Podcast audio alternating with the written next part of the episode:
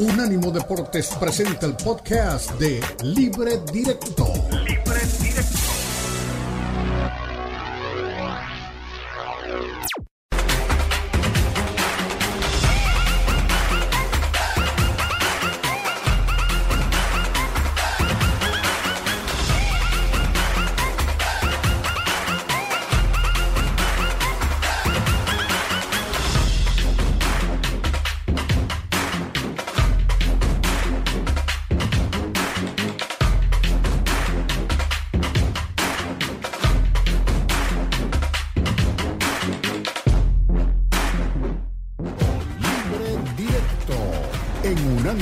Deportes.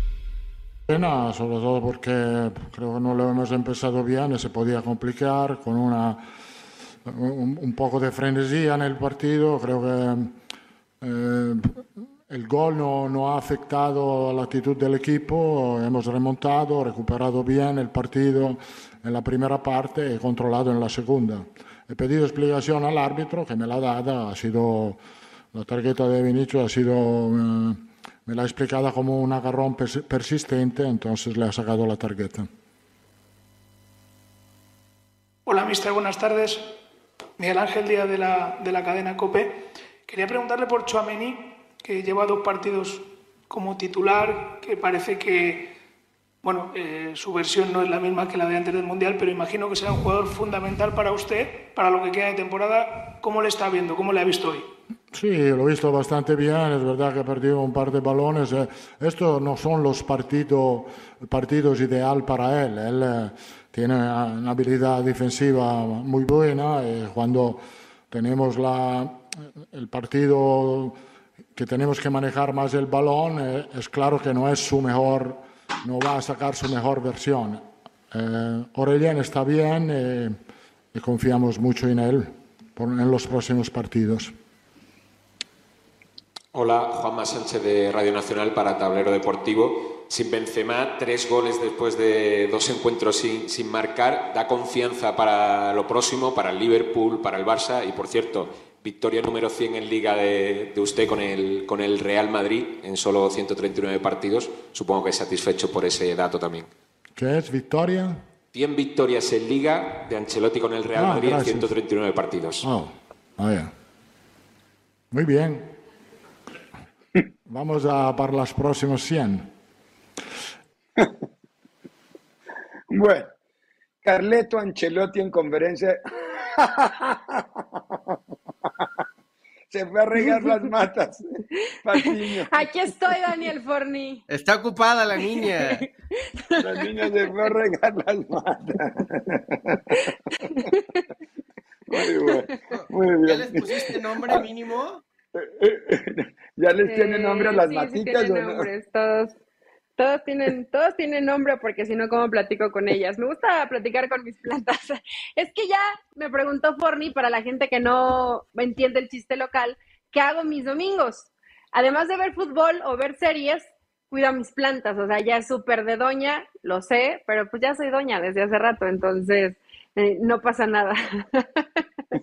Mira. La versión, la versión, animada de Elizabeth Patiño.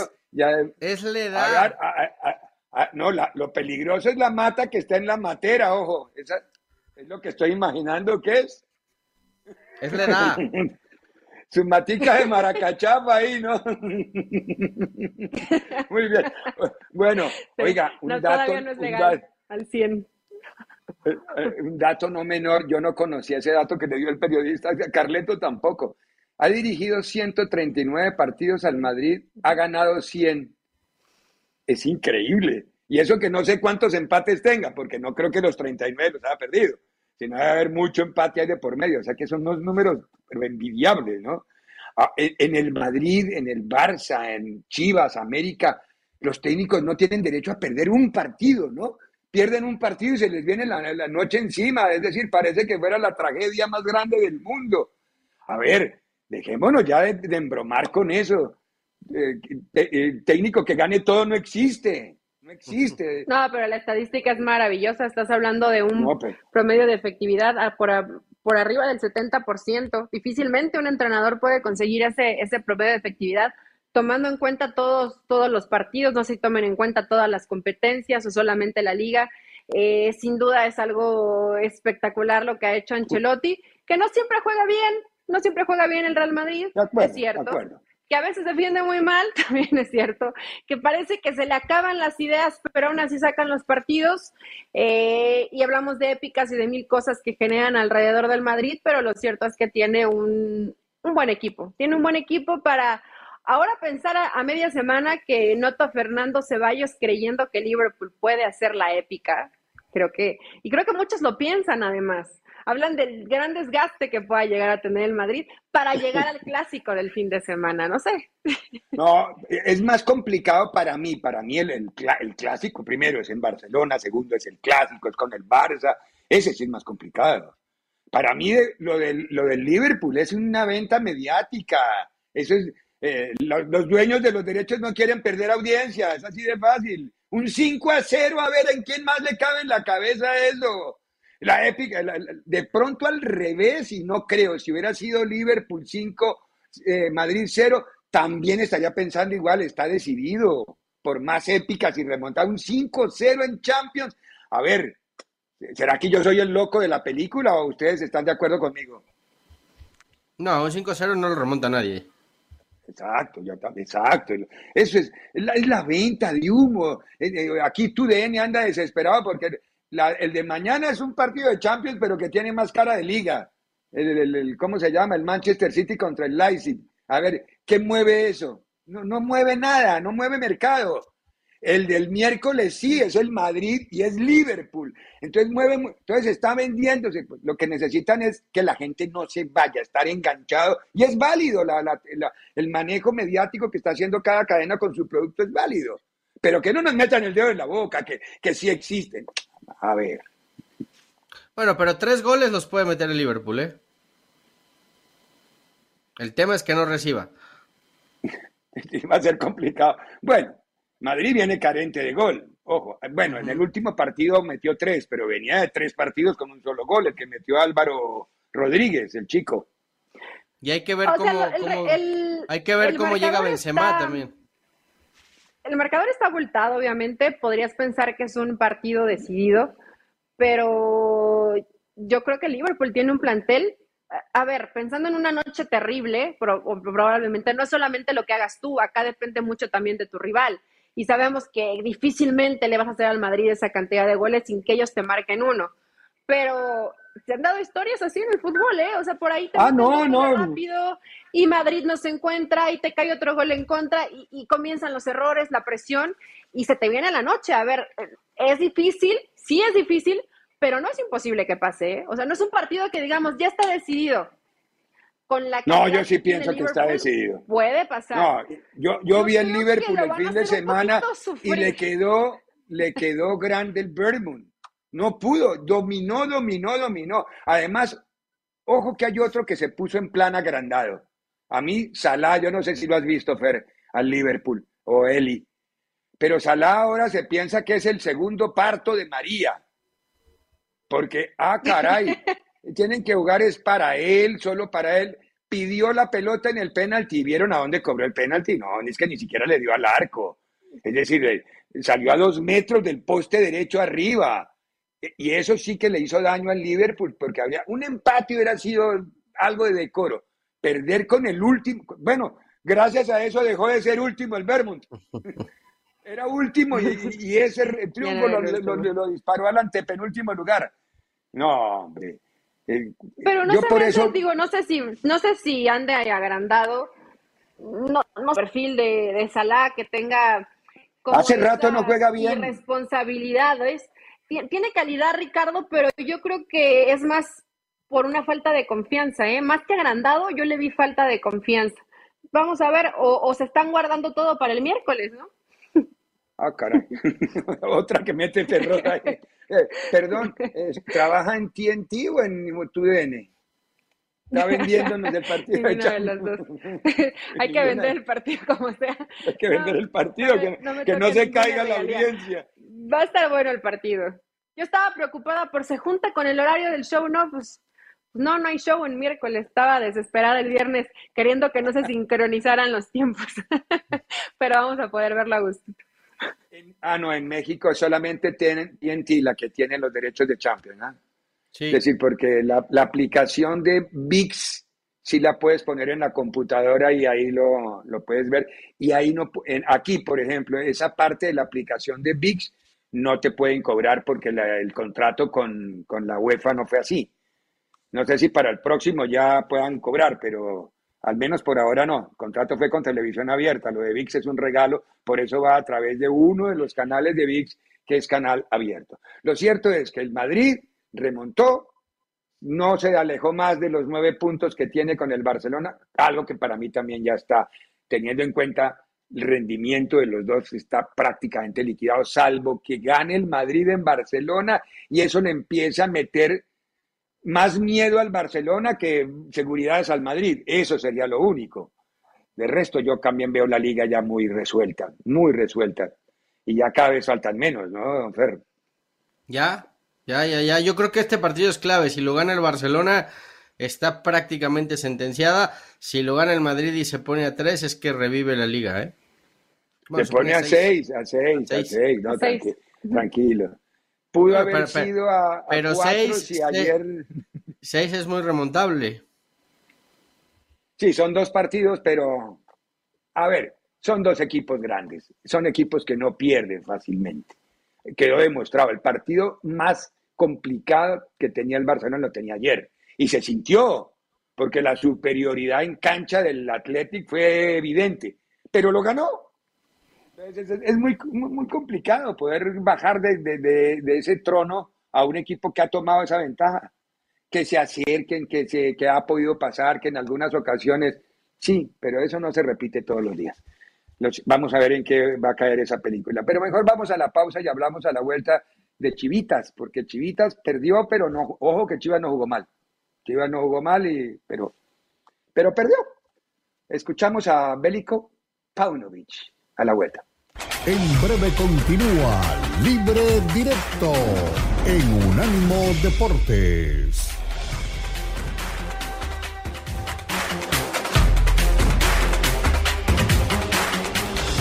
Somos Unánimo Deportes, el poder del deporte y la cultura latina.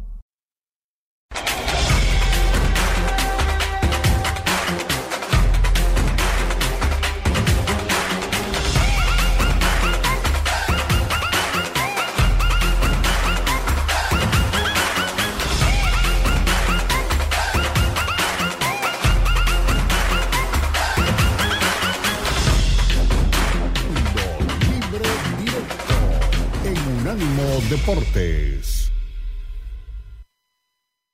Yo creo que el equipo estuvo muy bien, creo que sobre todo la primera parte el equipo hizo muchísimas llegadas, segunda también, aunque de distinta manera debido al cambio de resultado, pero eh, inmediatamente después de una derrota, y cuando juegas de una manera que creo que hoy fue eh, bastante buena, de una manera que afectamos mucho al rival, el rival, nos respetó y nos, eh, de ese respeto eh, se produjo una jugada en la que cometimos varios errores eh, que eran parables también y esa es la autocrítica que hacemos de conceder. En ese momento parecíamos una, fila de domino que iba cayendo y lamentablemente se cayó el último.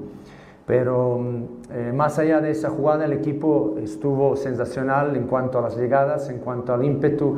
Llegamos por las bandas, por ambas bandas, por dentro. Cuando el partido cambió, jugamos por arriba. También eh, afectamos eh, de esa manera a balón parado. Creo que no, no tuvimos el, el, producto final, pero, pero el equipo completó un partido bastante completo. Pero, como dije, inmediatamente después de una derrota, todo se ve un poco distinto, ¿no? Con, Como dices, creo que habíamos tenido otros juegos con un poquito más de volumen de juego, con un poquito más de llegadas, de control. Y este partido, sin duda, eh, creo que venía en trámite siendo un partido parejo y después con el gol ellos empujan un poco y nosotros también cedemos un poco más la iniciativa, pero, pero sin duda es, es fútbol y pasa lo que dijiste. Un poquito ahora eh, con plantel completo también puedes manejar de diferentes maneras los, los juegos. ¿no? Sí, justo esa es la palabra, temple, jerarquía. Eh, un equipo se construye a base de estos resultados también, eh, a pesar de un dominio constante de, Chivas, el equipo, el equipo se brinda, el equipo corre, el equipo lucha, el equipo es algo que no pudimos hacer por otras circunstancias, por lesiones contra Monterrey, entonces hoy, hoy pudimos y tuvimos la oportunidad de cerrar el partido y creo que los jugadores lo hicieron a la perfección. Muy bien, los dos técnicos, ahí estaba Paunovic y estaba el chico Eduardo Arce, eh, cada quien con su visión de lo que fue el partido. Eh, Fer, ¿esperabas triunfo? Yo no, me acuerdo qué vaticinaste el viernes, pero creo que tú pensabas que había como mínimo empate en Puebla. Salió complicado, jugó un muy buen partido Puebla. Aunque Chivas jugó también su partido, pero jugó un buen partido Puebla. Ponle, quítale el mute. Yo creo que, yo creo que Chivas merecía más. Realmente Puebla llegó dos veces al arco, se comió una el guacho y, con eso ganó el Puebla, ¿no?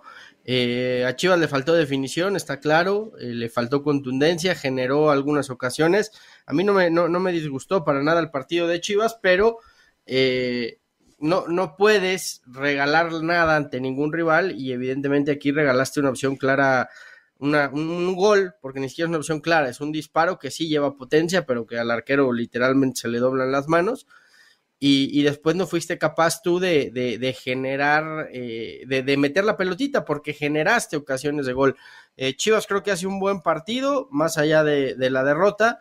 Eh, el equipo cada vez juega mejor, porque había habido otros partidos en donde había ganado sin jugar bien, eso es una realidad pero creo que el equipo cada vez funciona mejor colectivamente hablando y, así llega de, cara al, clásico. Una, una, derrota que pesa porque te, corta una racha importante, pero creo que en el funcionamiento general Paunovic se queda tranquilo por lo que vio en, su equipo. Está claro y, son los puntos a, reforzar, ¿no? Vas a tener que buscar algún delantero para la próxima temporada, necesitas un goleador y eh, no sé en la portería porque Jiménez te da dos, tres partidos en los que es figura y, termina siendo destacado, pero después aparecen estos errores que, que son los que te siguen cuestionando puntos. o no está para ser el portero de Chivas, ¿no? Es, es una realidad. Creo que son los dos focos en los que Chivas tiene que empezar a pensar desde ya para la próxima temporada. A ver, pero uh, Eli, ¿qué arquero para Chivas que haya en el mercado? Porque es que, por ejemplo, uno dice, el América, en caso de que no hubiera arquero en México, se va y se trae un buen arquero de Sudamérica o a una pesca buena de España, de Europa, y, terminan por traer un arquero. Pero a Chivas le toca en casa. O lo fabrican en su cantera, o a quién. Porque, ¿Quién? ¿Acevedo? Pero Acevedo no cayó a la América porque no hubo acuerdo de plata.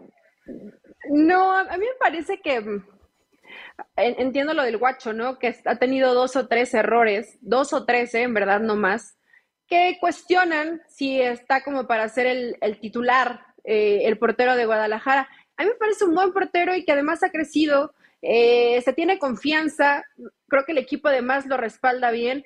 Por supuesto, por el tiempo que tiene en primera división, creo que hay cosas que todavía puede mejorar y pulir.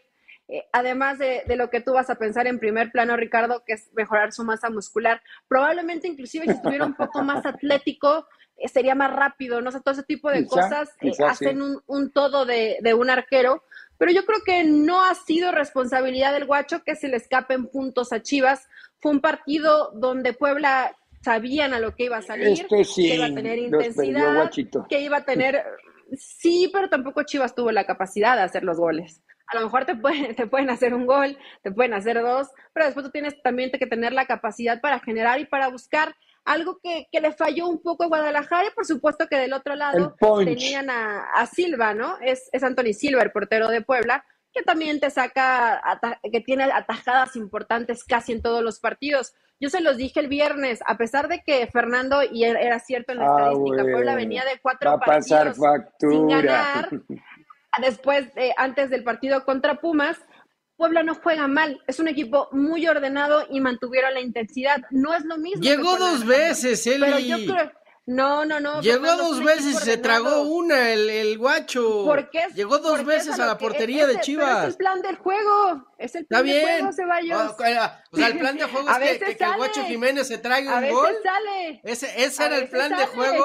No, bueno. no, el plan de que- juego es esperar eh, algún error del rival y estar bien o sea, ordenado. Si no un- tuvo Ah, eh, oiga, la capacidad espere. en el colectivo de hacerle daño a Puebla, bueno, ok, nos equivocó el Guacho Jiménez, pero ¿qué dejamos de hacer para no tener la capacidad de, de marcar en la portería de enfrente? O, o, so- o todo responsabilidad del Guacho. Se, se comió un No, gol no, el no. guacho y con eso ganó el Puebla. Llegaron dos veces al arco de Chivas y por poco y el, se- el segundo, que también había sido error del guacho, afortunadamente le quedó y la mandó a la tribuna 85. Porque era, era, Ceballos. era, era- No era el tires- 2 a 0. No responsabilidades de manera tan barata, Ceballos.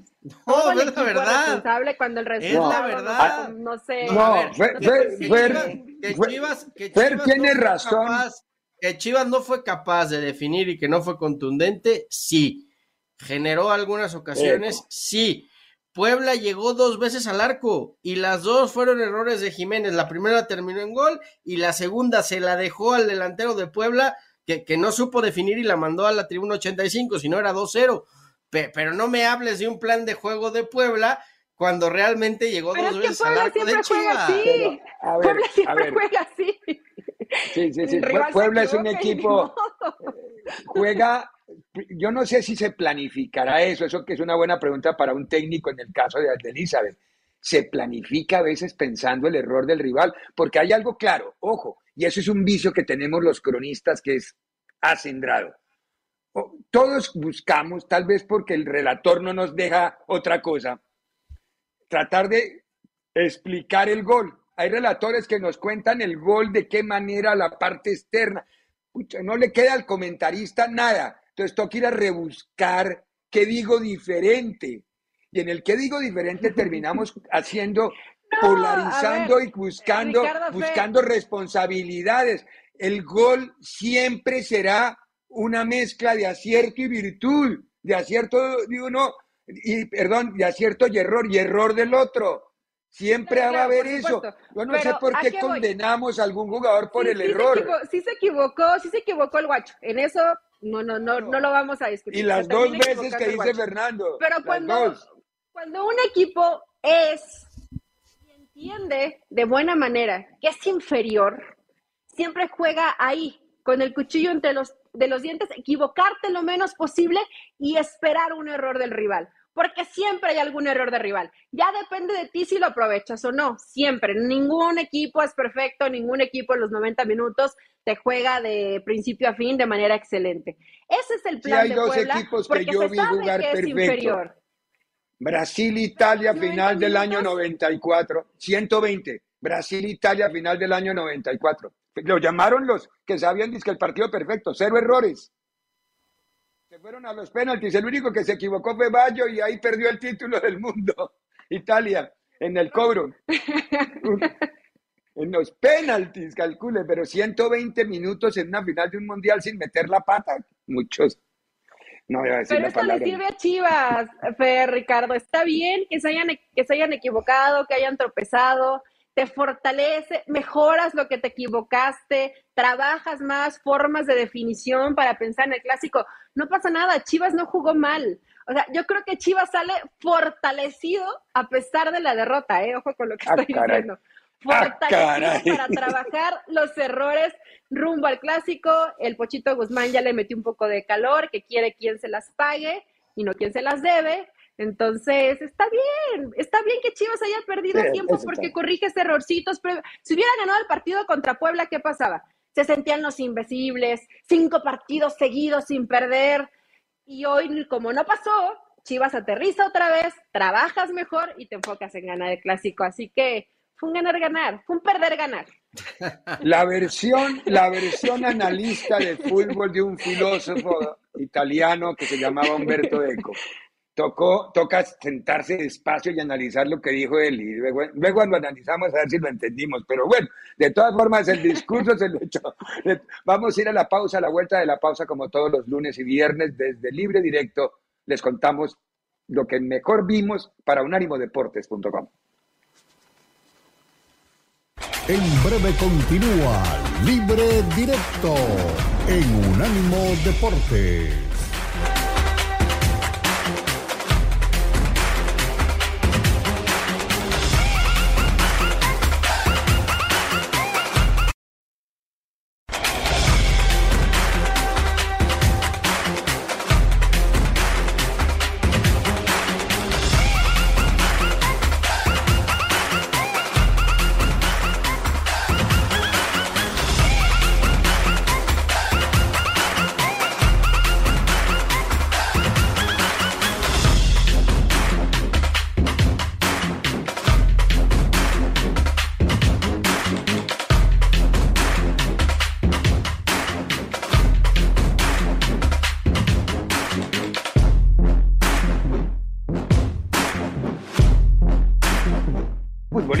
Atractivo el que tuvimos en el mundo y fundamentalmente si miramos hacia el lado de Inglaterra por los partidos que se disputaron, por lo que vimos, por la intensidad con la que siempre se juegan estos compromisos.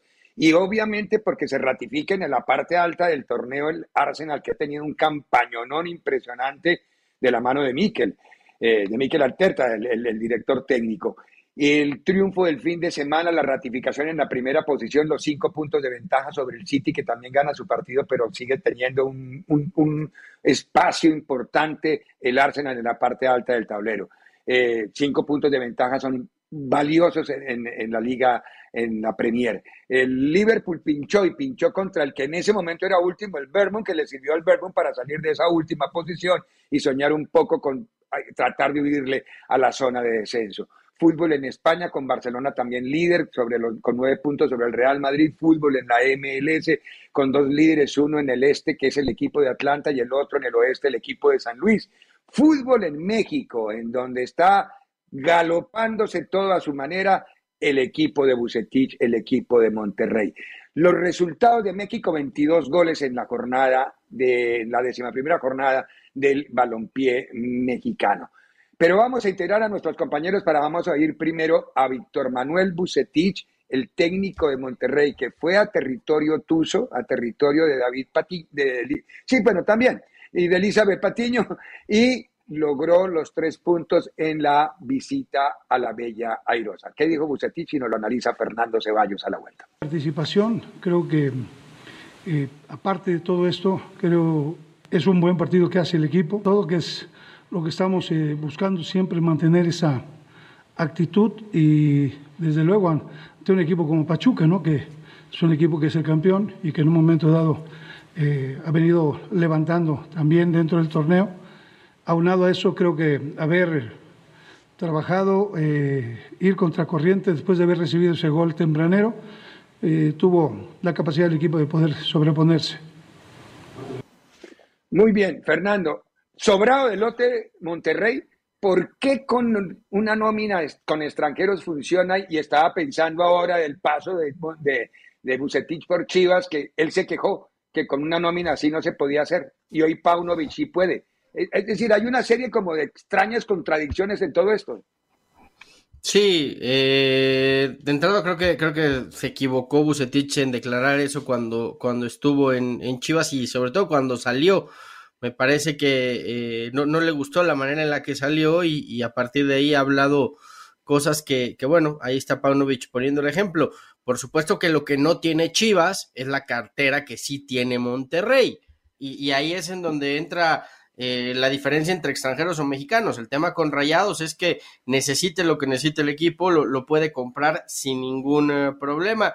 Yo por eso, y creo que ese será tema para analizar algún día, no veo nada descabellada la idea que traen algunos dueños, entre ellos Ricardo Salinas Pliego, de por fin instaurar un fair play financiero en la Liga MX. ¿eh? Sería buenísimo, tiene toda la razón, sería buenísimo para que se equiparan un poco más las cargas y sobre todo se haya, haya más emparejamiento competitivo. El América, ganó el América también en territorio regio, esta vez le ganó a Tigres bien ganado el partido por parte del América, pero ¿qué dijo el Tan Ortiz al final? Y luego Elizabeth tiene su propia visión de Coap. De principio nosotros nunca pensamos en el clásico, nosotros pensamos en Tigre. El partido fundamental y trascendental para nosotros era Tigre. Cada vez que se aproxima un clásico, no soy y no me gusta de hablar. Y eso se lo digo a mis jugadores. Nosotros no hablamos previo a un partido tan importante como fue Tigre. Sacamos un resultado importantísimo, importantísimo en una cancha muy difícil. Después pensaremos en el clásico. Muy bien. A ver, doña Eli Patiño, ¿está bien esa actitud de Tan Ortiz? ¿Te gustó el partido? ¿Te gustó el planteamiento? ¿Te gustó el fútbol? ¿Te gustaron las respuestas? Eh, creo que siempre Dan Ortiz eh, tuvo como una rachita medio agrandadito y luego siempre es este perfil, ¿no? No hablamos del siguiente partido, no hablamos del siguiente rival. A mí me gusta que le metan un poco de picante y que digan, por supuesto que pensamos y tenemos la obligación de ganar el clásico y contra nuestro archienemigo, nuestro archirrival, el único realmente clásico del fútbol mexicano, todos los demás son regionales. Eh, pero no, no se quiso mojar demasiado, ¿no? El Tan Ortiz es válido, veremos cómo se van presentando conforme avancen los días. Me gustó América, hubo modificaciones desde el arco con Malagón, eh, regresó Lara, eh, después el Tan Ortiz manejando bien los tiempos del partido. América creo que ni siquiera con demasiada exigencia le alcanza para ganarlo. Eh, jugadores como el Cabecita Rodríguez, Rodríguez, que es importante que se reencuentren con el gol. Creo que América tiene esa buena versión. Lo de Reyes en defensa fue muy bueno eso es lo que sufre mucho el América, ¿no? Y que ahora sí lo vimos. Mucho mejor trabajo en, defensa, mucho más participativo, la gente de medio campo para recuperar el balón, para ayudar a la defensa y que no de pronto queden tan desprotegidos. Entonces, si fueron las indicaciones del Tano, las corrigieron rápido y están más que listos para vivir el clásico del fútbol mexicano. Ahora, ¿quién va a ser el canterano emblemático? O más bien, el, referente para el clásico, ¿Quién va a ser de estos jugadores? ¿Quién va a ser de estos jugadores? Eh, ay, me está quedando sorda. ¿Quién va a ser? Si va a ser Henry, si va a ser Fidalgo, si va a ser Lara, ¿quién? ¿Quién? Porque en Chivas yo veo a Guzmán. En América, ¿quién? Mm, está bueno. Buena, buena, buen, buen planteamiento.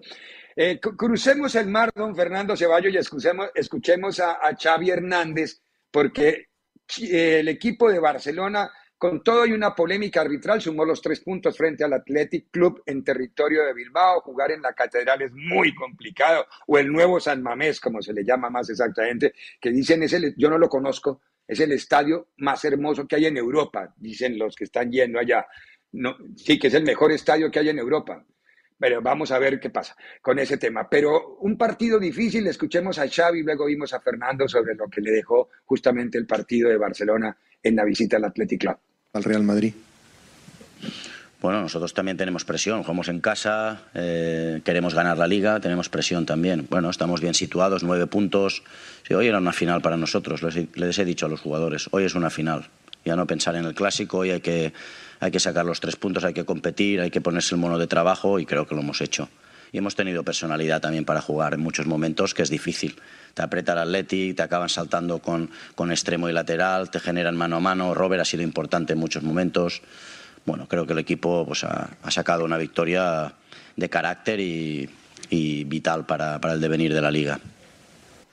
A ver, está claro que se pusieron el mono de trabajo, sí se pusieron el mono de trabajo, es decir, el fútbol de posicional no está jugando el Barcelona, está jugando un fútbol para ganar los partidos y, eso está bien, ese es el, comienzo básico de un equipo que quiere competir, ganar, pero le hizo daño, Fer, tanto discurso al comienzo de su gestión a Xavi, tratando de llevarnos al territorio del jugar bien, de las formas de lo posicional, para no poderlo desarrollar ahora, aunque gane. No, yo creo que la idea de Xavi sigue siendo la misma. El tema es que cuando tenga a, tope a todos los intérpretes para poder jugar a lo que a él le gusta y lo que él predica. Hoy, por ejemplo, al no tener a Pedri, que es una pieza clave y una pieza fundamental para poder desarrollar ese fútbol, o, las bajas que ha ido teniendo el equipo, pues llega el punto en el que dices, bueno, si, hoy no puedo o, no me da para, para jugar a lo que yo quiero, pues punto número uno, ganar ya a partir de, ganar y de, y de, tener las piezas que, yo necesito, pues trataré de desarrollar el fútbol que, a mí me gusta y con el que yo entiendo es, es la manera más cercana a ganar. Pero no podemos comparar, por ejemplo, aunque tengan la misma idea, el Barcelona que tiene hoy Xavi con el equipo que tuvo Guardiola en su día. Es que, es que aquel equipo tenía los intérpretes para poder jugar así y ganar así. Hoy creo que el equipo de Xavi está en camino de construcción para llegar a, ese, a esa excelencia que a ellos les gusta, pero los intérpretes todavía no están al, al 100%, ¿no? Bueno, sí, es, es un planteamiento muy válido y muy, muy importante. Eh, cambiemos de color en España. En el Madrid gana el Madrid, esta vez gana en el Bernabéu, le gana al Español de Barcelona. Carleto, ¿qué dijo al final del juego? Que tiene un récord de partidos impresionante, 139 partidos dirigidos con el Madrid, ganados, ganados, 100 partidos con el Real Madrid. ¿Qué dijo Carleto y doña Elizabeth Patiño nos cuenta su visión de la Casa Blanca? Pena, sobre todo porque creo que no lo hemos empezado bien se podía complicar con una, un, un poco de frenesía en el partido. Creo que eh, el gol no, no, ha afectado la actitud del equipo. Hemos remontado, recuperado bien el partido en la primera parte y controlado en la segunda. He pedido explicación al árbitro que me la ha dado. Ha sido la tarjeta de Vinicius ha sido eh, me la ha explicado como un agarrón persistente, entonces le ha sacado la tarjeta. Muy bien. Eh, este Madrid, que también tiene sus baches, Elizabeth, y empezó perdiendo, es decir, las sombras, las dudas se vieron un poco sobre ese manto de Bernabéu y hasta que no apareció el empate de Vinicius, que otra vez volvió y hizo la misma jugada de siempre, no se la han podido leer, ¿no? Cuando se la lean va a ser complicado, porque esos dos enganches cortos pise el área y le pega el segundo palo abajo, la tiene medida de la, de, en todos los estadios, pero con eso se levantó sí. y después aparece, aparece Militao y después Asensio y ya la historia cambia, ¿no? Era un partido muy complejo para el Madrid, no lo estaba jugando tan bien eh, como le ha pasado creo que en toda la temporada, ¿no? Le cuesta trabajo generar, pero cuando encuentra esa llave eh, ya parece que todo fluye como lo tenía en el plan Ancelotti, porque siempre hace parecer que eso era parte del plan y lo escuchas en conferencia y también parece que es parte del plan, aunque de pronto el Madrid es medio accidentado. Eh, se viene una semana muy complicada, Ricardo, más allá de que podemos llegar a pensar que el partido contra el Liverpool está resuelto, creo que siempre la exigencia de Champions, la, la, exigencia física, la exigencia mental, la exigencia competitiva te demanda demasiado y después pensar en un clásico que, que, es de vida o muerte para el Madrid, más allá de lo que se juega siempre en los clásicos. Ponerte a seis puntos te deja con vida quedarte a 12 puntos, definitivamente creo que la liga se iría para el Barcelona. Entonces, es un partido clave del fin de semana, sin olvidar el compromiso de Champions. Veremos si el traje de gala del Madrid le alcanza para los dos compromisos. A ver si la ropita alcanza. Lo cierto es que ganó el Madrid, que sigue haciendo nueve puntos, que en la MLS se anotaron 26 goles, que los resultados dejaron ganador al Galaxy en el último partido, que el Atlante es el líder en el este, que el San Luis es el líder en el oeste. Y con eso les contamos la historia del fin de semana. Y que todo lo que quiera saber de deportes lo va a encontrar siempre en la página de unánimodeportes.com.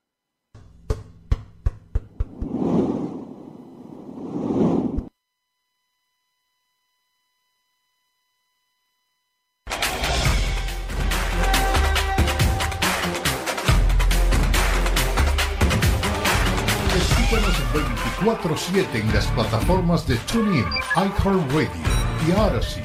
A-U-D-A-C-Y. Odyssey.com.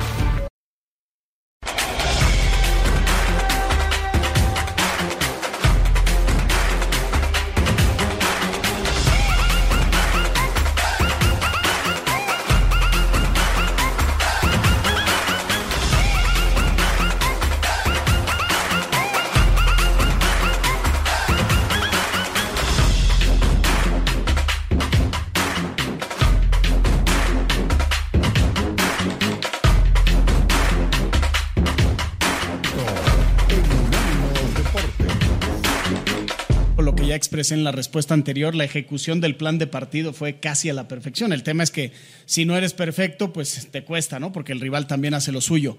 Y no, yo la, la realidad ya lo he expresado muchas veces y hoy, hoy lo repito, nosotros nos ocupamos de trabajar todos los días, de proveer a los futbolistas de las mejores herramientas y evidentemente estamos pensando únicamente en eso, ¿no? No, no nos desgastamos pensando en otras cosas porque pensar en otras cosas te agobia, eh, te paraliza y entonces muy probablemente dejas de hacer bien tu trabajo. Entonces nosotros somos eh, muy conscientes de lo que representa estar al frente de esta institución y estamos todo el tiempo trabajando para, insisto, poner al servicio de los futbolistas todas las herramientas que consideramos necesitan. Muy bien. Si Rafa dirige como habla, sería el mejor técnico del mundo porque tiene una locuacidad y además un discurso que es muy convincente y muy coherente. Habla muy bien, Rafa. Y, eso... si mi abuelita tuviera ruedas estaría en un museo, pues sí, pero pues no No, sería bicicleta, tampoco. ¿Qué hacemos? ¿Qué le hacemos al, al respecto? Pues? O sea, ¿Qué se sabe de Rafa hablando de todo, Fernando, de última hora? Porque estaba en la cuerda floja, ¿no? No, yo sé que no, ¿eh? Que lo van a aguantar. Lo van a aguantar el torneo. y es verdad lo que dijo Mejía Barón, que si él se iba, que si echaban a Rafa, él se iba. O eso también es parte del, del, pues mito urbano. El que, el que se tendría que ir, me parece, antes que Rafa es Mejía Barón, porque el que cambió toda la estructura en Pumas y y toda la filosofía y, empezó con esta revolución fue él y a partir de ahí la verdad que Pumas se ha ido en picada. ¿Pero él no llevó a Ligini? No, no, no. él aguantó a Ligini.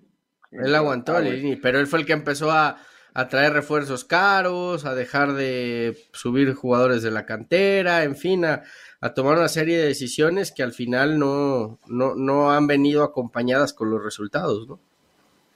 Va. ¿Se aguanta Rafa, Eli? ¿O no aguanta? Va contra Pachuca. Estaba difícil. Sí aguanta. no sé. Pachuca está ¿eh? deprimido. Eh, Pachuca es la imagen de su técnico sin selección. Sí, pero Rafa renunció a su plan, intentó mediante el orden, que lo hizo bastante mejor, se defendió mucho mejor y ni así le alcanzó. Entonces, ante un equipo como Pachuca, eh, se va a ver muy complicado. Esperemos que no vaya a ser goleada, porque yo creo que a lo mejor una goleada es lo que podría dejar sin chamba Rafa Puente. Por el momento puede trabajar tranquilo. Dice que les da las herramientas. Este fue el podcast de Libre Directo, una producción de Unánimo Deportes.